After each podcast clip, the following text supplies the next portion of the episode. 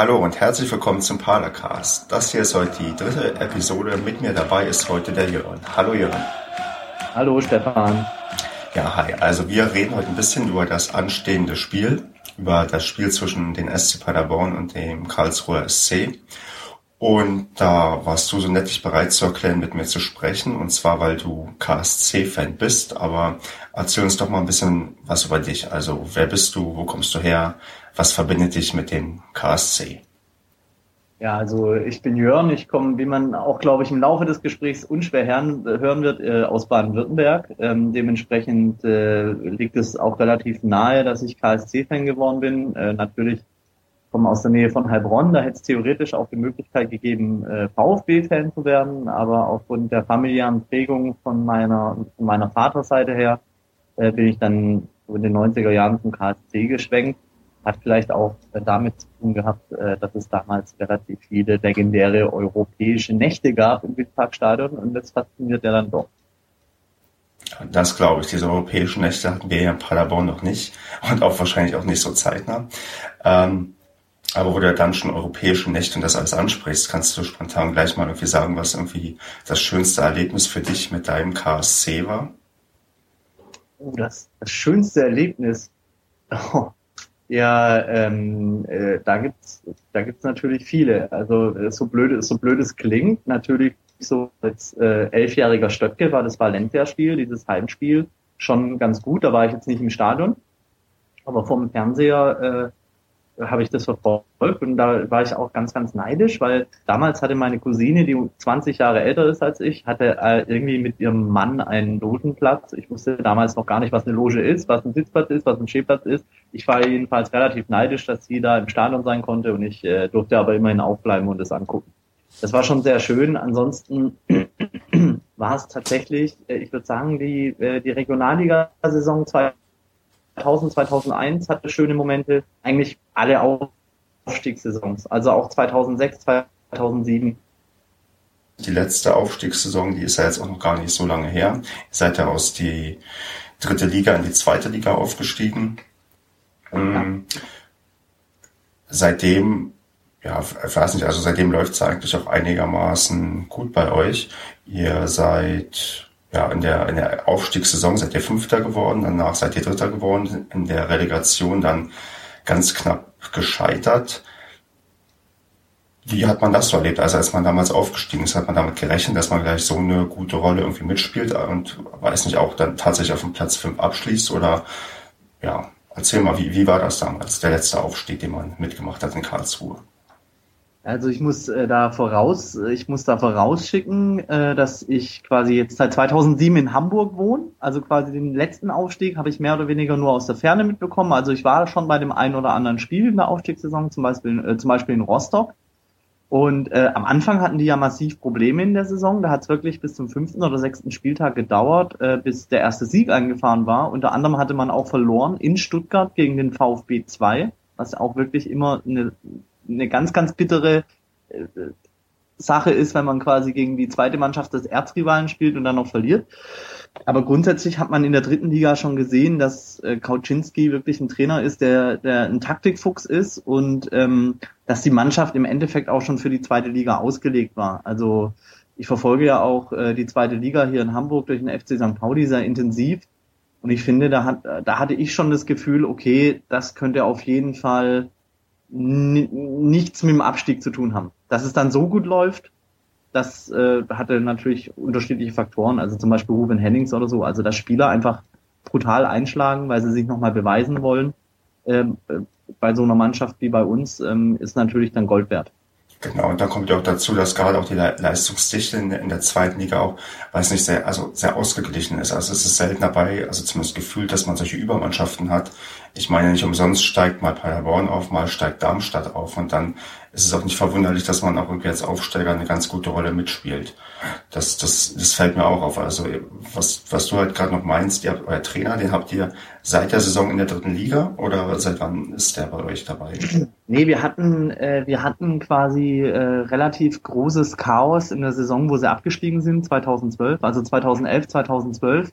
Äh, da war ja unter anderem Jörn Andersen Trainer Das hat überhaupt nicht funktioniert. Der wurde dann auch entlassen und äh, weil Markus Kauczynski eben noch keine Trainerlizenz hatte, durfte er mehr oder weniger erst Richtung Ende der Saison damals äh, quasi ran. Und da muss man halt auch wirklich sagen, die Handschrift hat man schon 2012 im Abstiegskampf gesehen, in den letzten sieben Spielen. Da hat er, haben wir, glaube ich, fünfmal zu null gespielt oder so. Ah, okay. Das war, das war relativ ähm, gut, sah das defensiv schon aus.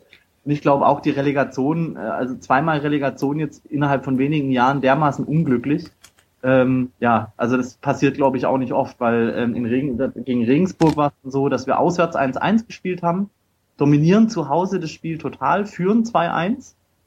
Und dann macht Regensburg, glaube ich, ich, ich weiß gar nicht mehr, ich glaube, es waren zehn Minuten vor Schluss ungefähr nach dem Eckball des 2-2. Ja, und dann äh, war Paralyse, also quasi Lähmung, Schockstarre pur. Und da haben sie den Hebel nicht mehr umgelegt bekommen.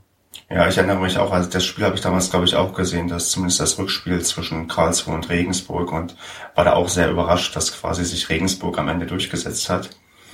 Aber ja. gut, aber damals war dann halt schon euer auch noch jetzige Trainer da. Genau. Das ist, das ist, da merkt man auch wahrscheinlich so eine gewisse Kontinuität. Also gerade in Paderborn, da hat man in den letzten Jahren häufig viele Trainerwechsel gehabt, sei es weil ja, weil der Trainer zu gut war, um irgendwie weiter in Paderborn zu trainieren, mhm. oder äh, weil der Trainer einfach zu schlecht war. Also das ist, das ist, glaube ich, schon Gold wert, weil so man auch irgendwie nachhaltig eine vernünftige Mannschaft aufbauen kann. Und dann ist es dann auch nicht verwunderlich, dass man dann ich weiß nicht, ist er, glaube ich, recht souverän als erster damals aufgestiegen, von die dritte wieder in die zweite und dann halt diese zwei guten Saisons gleich hinterhergelegt. Das ist schon, da wird natürlich so ein, so ein Umfeld, was man dann so einigermaßen stabil hat, auch einen gewissen Beitrag geleistet haben. Ja, definitiv. Also ähm, das, ich glaube, das sollte jeder mal erleben oder ich wünsche zumindest jedem. Also zum Beispiel das die, die Rückrunde in der dritten Liga hat richtig Spaß gemacht. Also irgendwie die ersten fünf Spieltage, die waren nicht so gut. Da hat man gemerkt, die Mannschaft muss sich zusammenrütteln. Man muss aber auch ganz klar sagen, dass der KSC die Qualität, also der hatte eine größere Qualität, als es die dritte Liga eigentlich hergibt.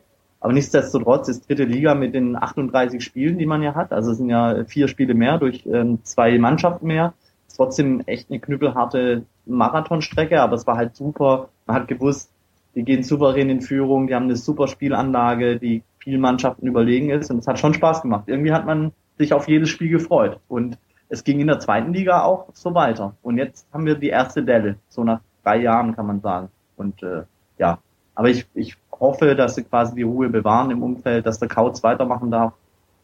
Äh, also ich will jetzt hier keine Trainerdiskussion anfangen. Also er, er steht meines Wissens nicht in der Diskussion oder nicht unter Beschuss, auch in der Öffentlichkeit noch nicht. Aber ähm, ja, also ich hoffe, dass die da die Ruhe bewahren und der Mannschaft Zeit geben, weil man muss, glaube ich, die Situation immer richtig einschätzen. Also ähm, äh, Relegation war wirklich Bonus, Bonus, Bonus. Dass es dann so knapp wird, war schade letzte Saison, aber ich glaube jetzt nicht, dass wir mit unten was zu tun haben werden, perspektivisch. Allerdings ist der Saisonstart jetzt auch durchwachsen. Muss man sagen. Ja, da, da, das, da hast du, glaube ich, recht. Also wir können ja gleich zur aktuellen Situation mal übergehen. Also auch, auch in Paderborn können wir ja ein Lied davon singen, wie durchwachsen so ein Saisonstart irgendwie verlaufen kann. Bei euch, bei uns vielleicht noch ein bisschen durchwachsen als bei euch. Aber weiß nicht, also meinst du, es spielt da so eine gewisse Rolle, dass man vielleicht damals den den ähm, Aufstieg so knapp verpasst hat? Oder es, habt ihr auch einen relativ großen Umbruch im Kader gehabt? Also wie sind jetzt so gerade die Erklärungsansätze? Woran liegt es, dass eine Mannschaft, die eigentlich jetzt die, die letzten zwei Jahre ganz gut mitgespielt hat, plötzlich irgendwie so einen Fehlstart hinlegt? Wobei viele vielleicht vermutet hätten, dass Karlsruhe vielleicht wieder eine Rolle weiter oben mitspielt. Ja, also ähm, also ich glaube, dass, dass man relativ schnell spürt, also dass, dass quasi so Mannschaftsbewegungen, dass es immer so Wellen gibt bei einer Mannschaft. Also man merkt relativ schnell, wenn die Mannschaft passt, wenn die Chemie passt, dass das weit gehen kann mit einer Mannschaft. Das hat man schon, wie gesagt, in der dritten Liga gespürt. Und ich glaube jetzt schon, äh, also ich glaube schon, also ich will jetzt nicht sagen, dass das jemand unterschätzt hat, die Situation, aber ich glaube, es ist schon brutal, auf diese Art und Weise in der Relegation zu scheitern. Also wenn da der HSV jetzt überragend gespielt hätte, wenn die uns im Rückspiel an die Wand gespielt hätten, alles in Ordnung. Die haben, der HSV hat gut gespielt ab der 70. Minute im zweiten, im Rückspiel, aber hat dermaßen Chancen versiebt und dann gibt's halt so ein K.O.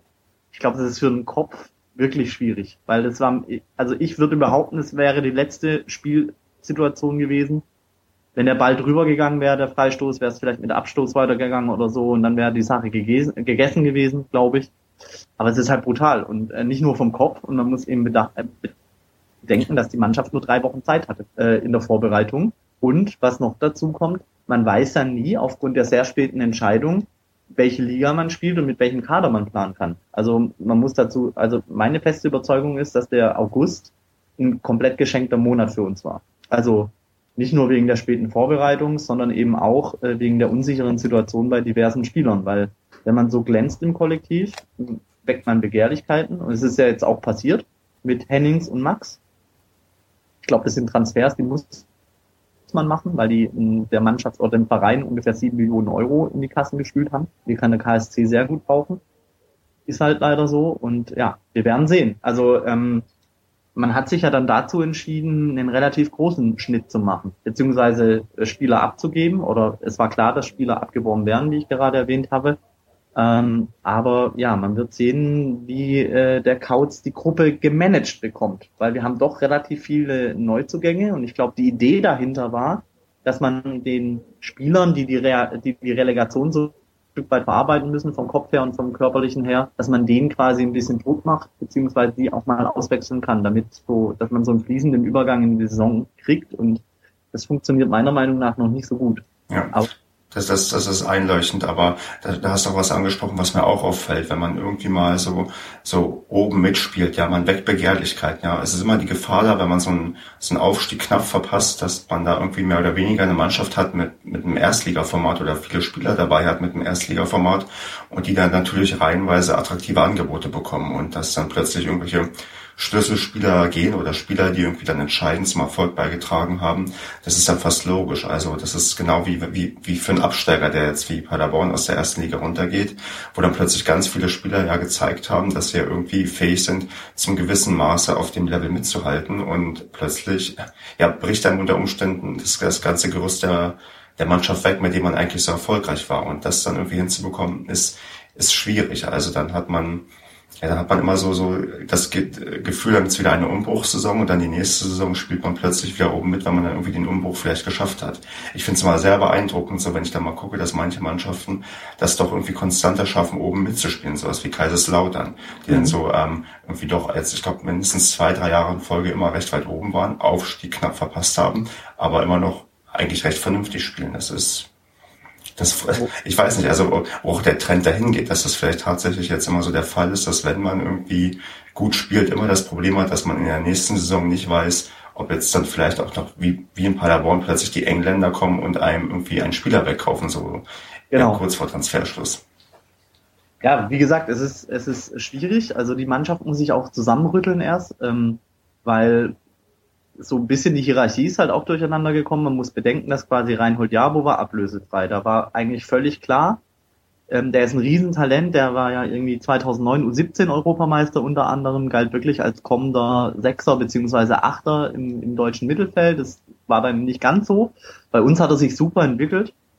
Und es war völlig klar, wenn, wenn, wenn der KSC äh, den Aufstieg nicht schafft, ist er weg. Der hat sich jetzt für Red Bull Salzburg entschieden. Ja, kann man machen, äh, hätte ich jetzt nicht unbedingt an seiner Stelle getan. Er ist jetzt auch offiziell am Knie verletzt, glaube ich. Aber der war halt ein zentraler Spieler da vor der Abwehrkette, also wirklich zentral. Das merkt man jetzt auch in den ersten Spielen massiv, dass es so nicht so ganz stimmt in der Abstimmung, vor allem in der Rückwärtsbewegung. Und äh, man hat eben Ruben Hennings verloren, der hat immerhin 17 Tore geschossen, hat noch einige vorbereitet letzte Saison. Darf man auch nicht vergessen. Und mit Philipp Max haben sie eben auch noch den Linksverteidiger verloren, wobei da sage ich, der kam sehr jung letztes Jahr von Schalke, hat eine super Saison gespielt und wenn er dann Begehrlichkeiten weckt vom FC Augsburg, kann man den gern weitergeben, auch wenn es weh tut. Aber ähm, das war rein wirtschaftlich eine ganz, also eine gut abgewogene Situation, glaube ich. Aber nichtsdestotrotz müssen die neuen Zugänge jetzt erst sich integrieren. Das sind einige. Genau, ich habe irgendwie, der rote Brause-Block hat eine recht gute Übersicht gemacht über die ganzen Neuzugänge. Ihr wart da so, also zumindest von der Anzahl ähm, im Mittelfeld, aber was mir da auffiel, dass ihr den jüngsten Altersdurchschnitt hattet bei den Neuzugängen. Ich glaube, der lag bei 22 Jahren. Ist das Zufall? Ist das vielleicht eine Art Konzept, dass man irgendwie jetzt junge Spieler holen wollte oder, oder gibt es da, weiß nicht, gar keine Erklärung für? Ähm, ich würde ich würd nicht mal sagen, ich würde nicht mal sagen, dass es unbedingt bei den Neuzugängen ein Konzept ist. Also ähm, was, was man sagen muss, dass der KSC immer, wenn erfolgreiche Situationen oder Phasen war, konnte sich der KSC auch zum großen Teil auf seine ganz hervorragende Jugendarbeit verlassen. Ähm, also letztes Jahr war zum Beispiel die A-Jugend im Halbfinale um die deutsche Meisterschaft, ist da in Schalke gescheitert. Und äh, wenn man jetzt zum Beispiel die Aufstiegssaison 2006, 2007, äh, Entschuldigung, unsere Regionalliga-Aufstiegssaison äh, sieht, da hat Hakan Kalanoglu bei uns im Mittelfeld gespielt. Da war der 18 mhm. und äh, er kommt aus der KSC-Jugend und ähm, ich denke, oder auch 2006, 2007 beim Aufstieg gab es Leute wie Sebastian Freis, der jetzt in Fürth spielt, oder äh, damals äh, Christian Eichner. Die kamen alle aus der A-Jugend und ähm, also das ist schon ein Konzept. Also auch vor allem aus der eigenen Jugend Leute ziehen. Jetzt letztes Wochenende hat Marvin Melem gespielt. Der ist das nächste Supertalent aus unserem eigenen Jugendbereich. Der wurde, ich glaube, letzte Woche wurde der 18 der ist 97er Jahrgang. Muss ich mir auch immer wieder auf der Zunge zergehen lassen, dass Spieler mit 97er Jahrgang äh, jetzt auch im Profibereich schon irgendwie Fuß fassen kann. Ähm, aber es ist sicher kein Zufall. Also man, man setzt da auf die Jugend. Ähm, man hat offensichtlich auch ein gutes Händchen. Das sieht man an Leuten wie Manuel Gulde. Den haben sie geholt aus Hoffenheim. Eben Max. Manuel Gulde, der hat aber auch mal bei uns gespielt. Hat er nicht, ähm, bevor er zu, ist er nicht von Hoffenheim? Genau genau. über uns zu euch gekommen oder so? Genau, das kann gut sein, ja. Genau. Ja, der, der ist mir auch noch im Kopf. Der, ich habe den eigentlich auch damals als recht solide und gut empfunden, aber er hatte bei uns so ein bisschen Verletzungspech. Zumindest ist das so in meiner Erinnerung. Ich glaube, den hätte ich auch noch vielleicht gerne ein bisschen länger in Paderborn gesehen.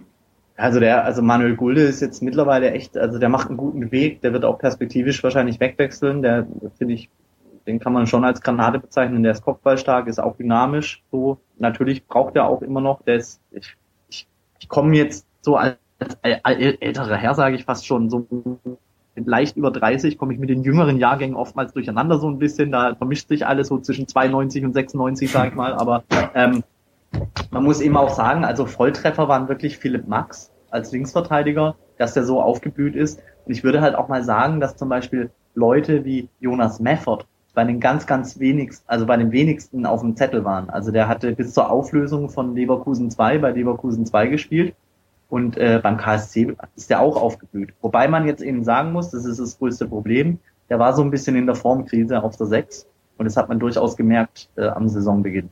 Mhm. Aber ja auch davon aus, dass es besser wird mit zunehmender Saison äh, oder mit zunehmendem Saisonverlauf. Und genau, dann haben sie noch Piane Tölke geholt von Wolfsburg 2 als Neuzugang vor der Saison, auch ein talentierter Innenverteidiger. Und auf den äh, Pascal Köpke bin ich auch gespannt. Ähm, der hat ja letztes Jahr in der dritten Liga für Unterhaching gespielt und äh, als 95er Jahrgang da auch schon ganz gut getroffen. Also scheinbar haben wir auch ein gutes Händchen für Söhne ehemaliger Fußballstars. Weil Köpke ist der Sohn von Andy Köpke, Philipp Max ist der Sohn von Martin Max. Mal gucken. Vielleicht können wir ja bei den Bayern mal den Gianluca äh, Gaudino oder den, äh, den Scholl, den jungen Scholl. Wer weiß, wer weiß. Ich meine, wenn das alles auch komplett stimmt, dann geht's ja auch vielleicht mal wieder irgendwann in die erste Liga. Ich weiß nicht, ist das so, auch wenn man so jetzt mal abgesehen ist von, weiß nicht, von der realistischen Betrachtung, wie es, ähm, wie, wie schwer es ist, überhaupt in die erste Liga aufzusteigen, ist das irgendwie so ein also ein Ding, was noch irgendwie im Hinterkopf ist in Karlsruhe. Also wie bekommt man da die Stimmung mit? Also wollen die Leute wieder erste Liga irgendwann spielen? Erwartet man das vielleicht auch, dass man innerhalb der nächsten fünf bis zehn Jahre auch mal wieder da oben mitmischt? Oder ist man gerade zufrieden, dass man irgendwie die zweite Liga spielt und auch eigentlich da einigermaßen sicher ist? Also ich glaube mal, das ist ich glaube, das ist individuell sehr verschieden. Äh, man muss, glaube ich, generell beachten, dass quasi der, der Konkurrenzkampf um die 18 Plätze in der Bundesliga wird nicht kleiner werden in den nächsten Jahren. Ich meine, wenn sich dann Mannschaften wie RB Leipzig jetzt da auch noch reinbeißen, dann hat man quasi schon mal mindestens 10 Plätze weg von Mannschaften, die sehr finanzstark sind und die nie wieder absteigen werden, wenn es ja. gut wird. Also Hoffenheim hat jetzt einen Platz reserviert, dauerhaft. Wolfsburg hat einen Platz reserviert, dauerhaft. Leipzig wird dazukommen. Also es wird perspektivisch schwerer sein und dann muss man auch, äh, deshalb finde ich es auch nicht von ungefähr, dass in den letzten drei, vier Jahren auch die Traditionsvereine wie der VfB, der HSV oder Bremen auch unten drin waren. Also mhm. die wirklich alle kämpfen. Und ja, es ist schwierig zu sagen, weil ich bin jetzt ein Kind der 90er. Für mich ist der KSC gefühlt ein Erstligist. Immer noch. Also quasi, wenn ich jetzt rein auf das Seelenleben äh, höre, dann äh, würde ich schon sagen wollen für mich, es wäre schon schön, erste Liga zu spielen. Andererseits, wenn man jetzt die Story oder die Geschichte seit 1998, seit dem Abstieg sieht, äh, hat man jetzt in 17 Jahren irgendwie zwei Jahre Bundesliga gespielt, zwei Jahre dritte Liga und äh, 13 Jahre zweite Liga. Also ich würde sagen, dass ähm, der KSC perspektivisch ein Zweitligist jetzt in den 80ern wieder, äh, wiederum war der KSC eine Fahrstuhlmannschaft. Also seit der Gründung der Bundesliga muss man eigentlich sagen, schwankte der KSC immer zwischen zweiter und erster Liga. Und es ging ja dann erst mit Winnie Schäfer so richtig los, dass man sich mal als Erstligist über 15 Jahre etablieren konnte. Ähm, aber ja, ist halt immer, ist immer schwierig, weil zum Beispiel, du hattest vorhin nach dem schönsten Erlebnis gefragt, je länger ich drüber nachdenke, muss ich glaube ich sagen, es war schon dieser 2006, 2007 Aufstieg, weil mhm. damit habe ich zum Beispiel nicht mehr gerechnet in meinem Leben. Ich habe nicht mehr gerechnet, dass der KSC irgendwann mal erste Liga spielen würde. Okay. Weil ähm, der Verein war runtergewirtschaftet, ähm, stieg 2000 in die Regionalliga ab, hat es dann wirklich mit acht, also mit ganz großen finanziellen Anstrengungen äh, 2001 wieder hochgeschafft. Also quasi nur ein Jahr dritte Regionalliga Süd gespielt, sofort wieder aufgestiegen, war aber dann mehr oder weniger pleite. Und bis 2005 agierten die total auf der Rasierklinge. Also wirklich ganz, ganz äh, letzter Spieltag, letzter Spieltag, letzter Spieltag. Dann auf einmal, was großartig war, auswärts in Duisburg 2005, auf einmal Rettung am vorletzten Spieltag in der zweiten Liga. Das war der Wahnsinn schon. 2006 unter Ede Becker war dann fünfter Platz. Und äh, ja, und dann, äh, da hat man schon irgendwie gesehen, dass was gehen konnte. Aber ich glaube, dieses ganze Jahr war wie so ein Rausch. 2006, 2007. Also da haben wir auch erst so, glaube ich, dann im März in Paderborn war es dann so langsam klar, oh Gott, es geht ja wirklich immer so weiter. Mhm. So, und äh, ja, dann ging es hoch. dann war es halt natürlich ärgerlich, 2009 abzusteigen, weil der, der Abstieg war unnötig wie ein Kropf. Also ähm, da haben sie zum Beispiel fünf Spieltage vor Schluss ähm, ein 2-0 verspielt gegen Hannover. Äh, es ging dann noch 2-2 aus und das waren im Endeffekt die zwei Punkte, die fehlen. Also da wäre es re relativ leicht gewesen, die Klasse zu halten. Das erinnert mich so auch an, an weiß ich, in Paderborn, die Erstligasaison, die man dann mal mitgemacht hat. Da ist auch so ein, auch, es könnte auch der fünfletzte Spieltag gewesen sein, unnötiges ähm, 2 zu 2 gegen Bremen, wo man auch erst 2 zu 0 vorne lag. Das ist dann, ja. das, ja, das, ich, ich, ich fühle dann wahrscheinlich so ein bisschen mit dir, weil klar, wenn man so gerade irgendwie so knapp an der, am Klassenhalt scheitert, ist das, glaube ich, echt irgendwie, naja, irgendwie blöd. Und dann, weil man ja sieht, was irgendwie nach dem Erstliga-Abstieg, dass man dann irgendwann plötzlich in der dritten Liga war und wie du halt meinst, du, wenn man KSC sieht, so irgendwie mit ihm aufgewachsen ist zu einer gewissen Zeit, dann ist das gefühlt tatsächlich wahrscheinlich ein Erstligist. Das ist genau wie für mich. Also so richtig Fußball, also ich bin, ich bin noch nicht ganz 30, aber ich bin auch schon Ende 20.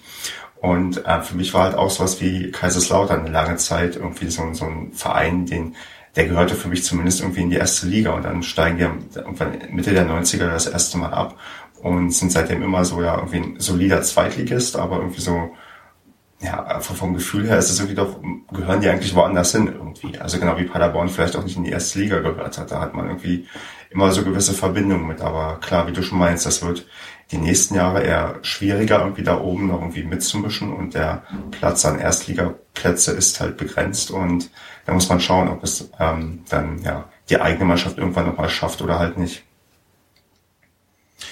Ja, gut. Ich glaube. Was meinst du denn? Ihr habt jetzt die letzten zwei Spiele 0 zu 6 und 0 zu 3 verloren. So 0 zu 6, das, das, ich weiß, wie sich das anfühlt, das habe ich die Saison auch schon erlebt. ähm, das, ja, ähm, ich weiß nicht, ihr habt den gegen, gegen Union Berlin. Union Berlin fand ich ganz spannend. Die haben sich ja in der Länderspielpause von ihrem Trainer getrennt und sich Lewandowski geholt, der auch irgendwie, wenn man zumindest in Paderborner Foren liest, auch irgendwie gerne in Paderborn gesehen wäre, weil man bei uns hat man schon die Trainerdiskussion, zumindest im Internet, wie das dann immer so gerne abläuft und ähm, da fand ich es halt ganz interessant, Trainerwechsel und gleich mal 13 0 gegen Karlsruhe gewonnen. Wie hat man das so selbst wahrgenommen? Also dachte man vorher irgendwie auch, ja, irgendwie blöd, dass die jetzt einen Trainer gewechselt haben. Heißt das irgendwie, dass, ja, konnte der, das, konnte der jetzt irgendwie sofort einschlagen oder wie ist man, wie ist man denn so als Fan an die Partie herangegangen? Also, naja, ich muss, also ich muss wirklich sagen, dass ähm, äh, das 0 zu 6 war wirklich ein brutaler Schock. Ich habe mir tatsächlich überlegt, da hinzufahren, weil es ja von Hamburg aus nicht so weit ist, äh, konnte dann irgendwie doch nicht.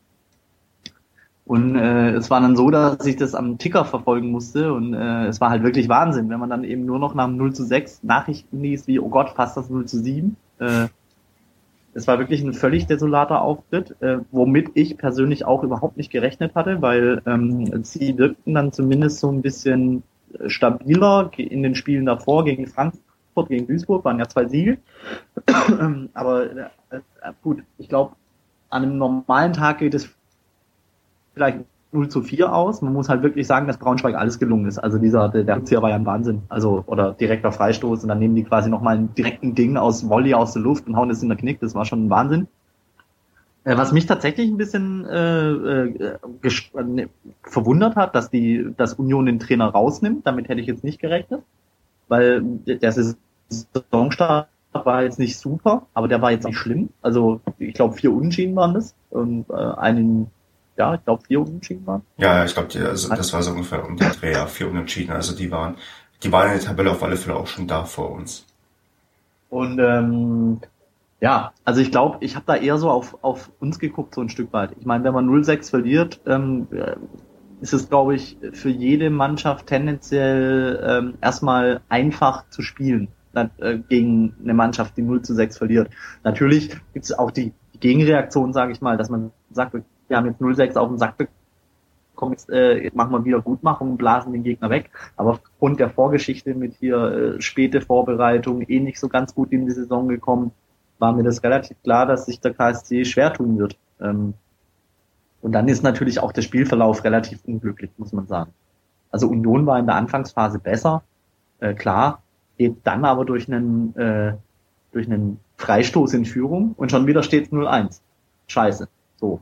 Und dann rennt man zu Hause nach einem 0-6, einem 0-1 hinterher und dann ähm, hat man ganz gute Chancen, das Ding fällt nicht rein. Und dann stellen sie sich halt wirklich, was wirklich nicht das Problem war die letzten drei Jahre, bei dem Solo von Wood dermaßen blöd an, dass es 0-2 steht und in so einer Situation ist das Spiel dann entschieden. Also ja. und dann äh, waren, gingen die Köpfe wieder runter und äh, ja, das, das wundert mich eh so ein bisschen, dass sie wirklich die Balance in der Defensive scheinbar so ein bisschen verloren haben, aber dafür habe ich äh, nicht wirklich die Erklärung, muss ich sagen. Weil wenn KSC was ausgezeichnet hat, dann war es die Defensive. Ich glaube, Dirk Ollishausen hat unter Markus Kauczynski weit über 50 Mal zu Null gespielt bisher. Ja, das, das, ist, das ist schon ein ordentlicher Wert, ja. Das seit 2012. Und äh, dieses Jahr, die haben sich in Reutlingen im Pokal ja wirklich, das, das war ein Offenbarungseid. Das war, glaube ich, noch, das fand ich noch viel schlimmer als hm. 06 in Braunschweig mit drei roten Karten und auch wirklich unnötigen roten Karten. Und äh, das war schon, da hat man sich echt gedacht, Leute, was ist los? Seid ihr wach oder äh, habt ihr, keine Ahnung, gibt's da irgendwie mannschaftsintern Probleme? Man, ja, das war schon ein schwieriger Auftritt. Äh, blöderweise oder äh, zum Glück kamen dann die Siege gegen Braunschweig und gegen Frankfurt. Und ich dachte tatsächlich, äh, nee, nicht gegen Braunschweig, gegen Duisburg, Frankfurt. Und ich dachte wirklich, sie sind über den Berg. Und dann kommt dieses 0-6 in Braunschweig und ähm, so ganz scheint es noch nicht äh, zu flutschen. Ja, das das ist bei uns in Paderborn ja ähnlich. Wir sind ja in der Tabelle tatsächlich noch ein bisschen schlechter als ihr. Wir haben gerade mal drei Punkte.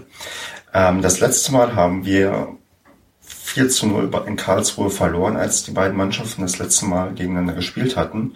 Ich habe mal nachgeguckt, das war, glaube ich, tatsächlich damals die letzte Auswärtsniederlage der Saison für Paderborn. Danach ging es ja dann doch ja, stetig weiter bergauf, dass man und am Ende ist man aufgestiegen. Das war so damals also so ein bisschen meine Erinnerung, der letzte große Dämpfer, den man irgendwie bekommen hatte, wo man aber auch schon in der Stimmung war, also wo die Stimmung schon sehr euphorisch war und man dachte, ja, diese Saison kann eigentlich noch besser werden.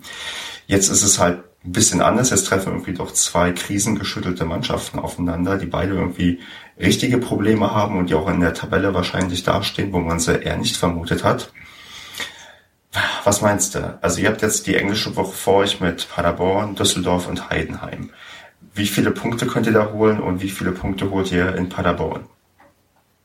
Ui, ähm, ja, ich glaube, wir Also ich gehe mal davon aus, dass man gegen, zumindest gegen Düsseldorf, kann man drei Punkte einfahren. Das, das kann ich unterschreiben. Das sind nämlich die einzigen drei Punkte, die, die drei Punkte, die Paderborn bisher geholt hat. Weil ich glaube, Düsseldorf äh, ist eine Mannschaft, die hat einen sehr schwierigen Kader zusammengestellt. Also es sind auf dem Papier alles qualitativ gute Spieler, aber irgendwie ist, ja, keine Ahnung. Ich glaube, da stimmt die Kaderchemie nicht. ähm, ja, drei gegen Düsseldorf, vielleicht einen gegen Heidenheim, dann wären wir bei vier, wobei Heidenheim ist immer schwierig auswärts. Die haben auch eine sehr, sehr gute Mannschaft dieses Jahr. Die, die gehen so gerade so ein bisschen unterm Radar hindurch. Die haben ja auch schon zehn Punkte, glaube ich. Mhm. Und Paderborn, ich glaube, ähm, gegen Paderborn, es hört sich blöd an, aber gegen Paderborn werden Kleinigkeiten entscheiden oder äh, so da kann es halt sein, ihr habt einen Eckball oder wir haben einen Eckball nach fünf Minuten, der fällt rein und dann geht bei der Mannschaft, weil es eh gerade nicht läuft, schon wieder der Kopf an und dann gewinnt die äh, Mannschaft, die das Tor gemacht hat, per Ecke oder es wird ein unfassbares Fehlpassfestival und es geht 0-0 aus. Ja, so, so ähnliche ähm, Szenarien habe ich auch in meinem Kopf. So, also anders kann ich es mir halt auch nicht vorstellen. Da hast, wir haben ja wirklich jetzt irgendwie so ein Duell zwischen zwei Mannschaften, denen es tatsächlich überhaupt nicht irgendwie so gut geht und dass man da irgendwie kein tolles, spannendes Fußballspiel erwartet, ist ja fast schon normal. Ich bin auch sehr gespannt. Also ich kann, ich, ich kann es auch überhaupt nicht einschätzen. Wir hatten ja jetzt auch das ähm, das Problem, dass wir unseren Kader erst kürzlich zusammengestellt hatten, nach der Länderspielpause dann gegen Leipzig spielen mussten, was ein sehr undankbarer Gegner ist, wenn man gerade irgendwie so, weiß nicht, zwei Wochen vorher den Kader erst komplett hatte und wir hatten, glaube ich, in der letzten Woche drei oder vier Transfers noch getätigt, die dann irgendwie auch, ähm, ja, irgendwie auch dann auch tragende Spieler werden sollten. Und ich glaube, das ist also Paderborn ein sehr, sehr kritisches Spiel, weil wenn es in Karlsruhe nicht läuft, dann läuft es in Fürth auf keine Fälle, weil es ähm, in Fürth sowieso noch nie gut gelaufen ist für Paderborn. Da, da verliert man eigentlich ähm, traditionsgemäß schon. Und, und dann haben wir noch St. Pauli am Ende der, der englischen Woche. Und da, da habe ich fast schon wieder die Brücke zu dir. Da kann ich dich ja fast schon zum nächsten Podcast zum übernächsten Podcast einladen, weil wir dann noch ähm, gegen St. Pauli antreten müssen. Ja, ja. Ähm, ja, das wird, ähm, ja, ist schwierig. Und man hat halt quasi, äh, ja, das ist immer so 50-50 Situation. Englische Woche kann gut sein, dass man überhaupt sich keine Gedanken machen kann mehr über das Spiel, das gerade weg war oder das gerade eben war, dass man sofort wieder nach vorne schauen muss. Aber wenn man, glaube ich, erstmal so einen Klotz mit durchschleppt, kann es auch relativ schnell schwierig werden, weil innerhalb von einer Woche auf einmal drei Spiele weg sind, in denen man hätte punkten können. Und äh, ja, also ich bin, ich bin gespannt. Also gerade bei Paderborn, in Paderborn bin ich mir gar nicht so sicher, muss ich sagen, was, was da jetzt bei rumkommt. Es sind einfach zwei hoch verunsicherte Mannschaften, die gegeneinander spielen werden. Ich glaube, es wird kein Chile-Stück. Äh, Und dann äh, muss man sehen. Also ich bin, ja, also ich bin, also ich, da, das Floskeln, Floskeln, Floskeln, aber ich glaube, da geht es einfach nur ums Erfolgserlebnis. Scheißegal wie. Gerne auch mit so einem schönen, umstrittenen Elfmeter. Das muss dann vielleicht auch mal sein. Ähm, aber ich glaube, da habe ich sogar dem, dem Sportdirektor Jens Todd äh, die Worte gerade weggenommen außersehen. Der hat, glaube ich, sowas ähnliches gesagt, dass jetzt einfach mal ein Drecksieg her muss, glaube ich, war sein Zitat. Und ja, ich glaube, was anderes zählt momentan nicht. Wobei ich ehrlicherweise jetzt auch nicht erwartet habe, dass der KSC oben mit angreift, sondern äh, ja, ich denke, dass äh, wenn man im Mittelfeld landet, relativ früh nichts mit dem Abstieg zu tun hat, ja, das ist schon eine relativ erfolgreiche Saison, zumal man ja immer im Hinterkopf haben muss, dass äh, man dann äh, im Verlauf der nächsten Saisons vielleicht noch mal ein bisschen mehr machen kann, weil es unter anderem ja ein neues Stadion gehen äh, soll, auf das ich mich sehr freue. Ach, dann erzähl mal dazu noch ein bisschen was, weil da hier vielleicht auch einige Paderborner sich das anhören. Was passiert denn mit dem, mit dem alten Stadion? Gibt es ein neues? Was, was sind da die Pläne in Karlsruhe? Ja, also es ist ja so, dass quasi die letzte Modernisierung war vor der UEFA-Pokalsaison 93, 94. Da gab es die neue Haupttribüne. Das ist also das Teil mit den Pastelltönen, die so ein bisschen äh, spacig wirkt, sage ich jetzt mal salopp gesagt, so mit den ganzen Spitzen und so weiter und so fort. Ähm, und danach gab es eigentlich seit dem Zeitpunkt gab es eine Riesendiskussion ums Wildparkstadion. Ähm, ähm, da da ging es dann ständig, also es ging wirklich jahrzehntelang, ging es um Kleinigkeiten. Baut man, da wurden dann so Grundsatzfragen gestellt, baut man an derselben Stelle, wie baut man, soll es eigentlich ein Leichtathletikstadion sein, soll es ein englisches Stadion sein, wie man so schön sagt. Und jetzt, ähm, dann kam natürlich sportlicher Miterfolg dazu. Dann hat die Stadt natürlich gesagt, warum sollen wir dem Drittligisten ein schönes Stadion bauen oder einem Zweitligisten? Und jetzt tatsächlich scheint äh, der Weg frei zu sein. Also in ellenlangen Diskussionen hat sich der Gemeinderat jetzt auf diverse Dinge geeinigt, also unter anderem eben auf den Standort Wildparkstadion. Also es wird im Wildpark bleiben, da wo es momentan ist. Zwischendurch äh, war auch ein Standort an der Autobahn lange im Gespräch und Stadt und KSC haben endlich so eine Art Vereinbarungsvertrag unterschrieben, dass es 2017 losgehen soll. Und ich bin sehr gespannt darauf, ob es denn jetzt wirklich wirklich, wirklich, wirklich Wirklichkeit wird. Weil ähm, ich glaube, wir glauben in Karlsruhe, glauben es mir mittlerweile erst, äh, wenn es steht. Das mit, mit Bauvorhaben, das kenne ich. Das ist beim Fußball immer so eine Sache da. Das, das, wir in Paderborn haben ja auch mal ein neues Stadion gebaut und da gab es auch alles mit, mit Baustopp, weil Anwohner geklagt haben. Das, das, das gehört beim Fußball anscheinend dazu. Das sind immer Sachen, die, die, denen kann man erst trauen, wenn sie tatsächlich dastehen. Da, da sprichst du, glaube ich, vielen Fußballfans aus anderen Standorten aus der Seele. Ja. Jörn, zum Abschluss kommst du nicht drum herum, noch einen Tipp abzugeben. Wie geht das Spiel am Samstag aus? Ähm, ich sag 0 zu 1 durch einen Elfmeter. Und wer schießt bei euch die Elfmeter?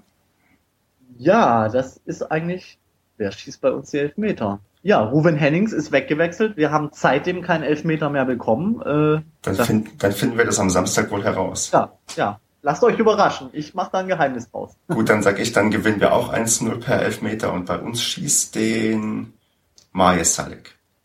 Ah, alles klar.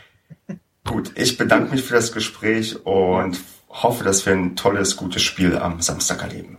Ja, das hoffe ich auch. Mach's gut. Alles klar. Mach's gut, Stefan. Danke.